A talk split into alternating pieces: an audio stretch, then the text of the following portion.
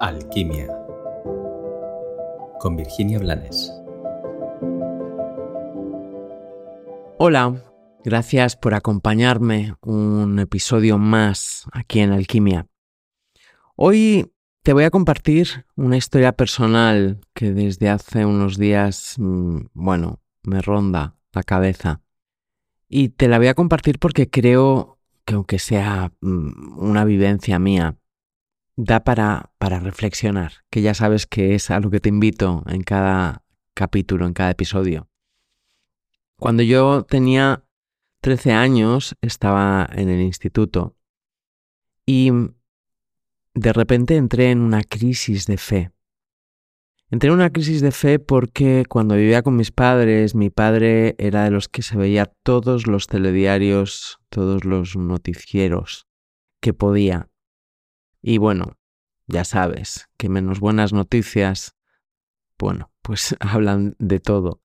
Y en aquella época en que estábamos viviendo la Guerra Fría entre Estados Unidos y Rusia, no tenían bastante con eso, sino que además hablaban también de, de bueno, de las posibilidades de invadir algunos países árabes y lo que yo recibía era guerra, guerra, guerra, guerra, conflicto, enfrentamiento, peligro, miedo.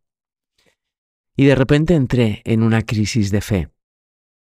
Una crisis de fe en Dios. Yo soy una persona de fe y yo para sentir el sentido de mi vida necesito sentir, necesito oler, respirar, pensar en Dios cada día. Me acuerdo, y esto es lo que te quería contar, que aquel día llegué al instituto y la clase en la que yo estaba, la puerta estaba en la parte de atrás y era por donde entrábamos tanto las alumnas, iba a un colegio de monjas, como los profesores, las profesoras. Aquel día entró Sor Mercedes y me dio, me tocó el hombro y me dijo, Virginia, cuando acabe la clase quiero hablar contigo. Esta crisis que yo estaba viviendo no la había compartido con nadie, ni con mis padres ni con amigos. Cuando terminó la clase eh, y mis, mis compañeras se fueron, yo me acerqué a la mesa y Sor Mercedes, que debía de ser vidente, me miró a los ojos y me preguntó, ¿por qué culpas a Dios de lo que hacen los humanos. Más allá de mi sorpresa, porque, bueno, dio directamente en la diana de lo que, de lo que a mí me estaba moviendo en, en ese instante.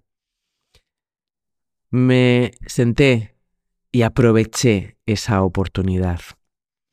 Estuve hablando con ella largo rato y esa fue la primera de muchas conversaciones que tuve con Sor Mercedes.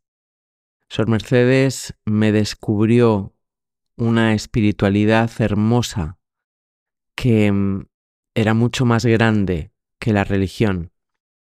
Y Sor Mercedes me hizo ser consciente de que desde la ignorancia culpamos a Dios y nos enfadamos y aprovechamos las circunstancias que hay en el mundo, aunque sea, aunque se estén dando a miles de kilómetros de donde vivimos, simplemente para no responsabilizarnos, para no hacernos cargo de nuestra responsabilidad.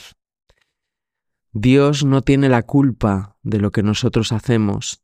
Nadie tiene la culpa de lo que nosotros hacemos es, es injusto y es absurdo dejar de tener fe o dejar de sentir amor porque algunos o muchos humanos no se responsabilicen. Como te digo, ese fue el principio de largas conversaciones, de libros compartidos y de una puerta abierta a la conciencia y por tanto al corazón Sor Mercedes fue una persona muy importante en mi vida. Y hoy decido compartirte esto más allá de por lo que ya te estoy diciendo, porque estoy seguro de que todos nosotros tenemos personas que aparecen de forma maravillosa, milagrosa, en el instante en el que estamos a punto de perder nuestro camino. Esas personas siembran o riegan una semilla que hay en nuestro corazón. Sin embargo, no basta con que aparezcan esas personas, es nuestra responsabilidad seguir cuidando esa semilla para que no se malogre, para que pueda dar frutos. Yo estoy segura de que mi vida habría sido diferente, mucho más dura, si no hubiera aparecido Sor Mercedes y si yo no hubiera prestado atención a lo que esa bellísima mujer tenía para mí en ese momento. Ella fue un milagro en mi vida. Hace pocos días colgamos un episodio llamado Joyas. Y este, bueno, con matices va en esa línea. Hoy te invito a que reflexiones en quiénes han sido las personas milagro en tu vida.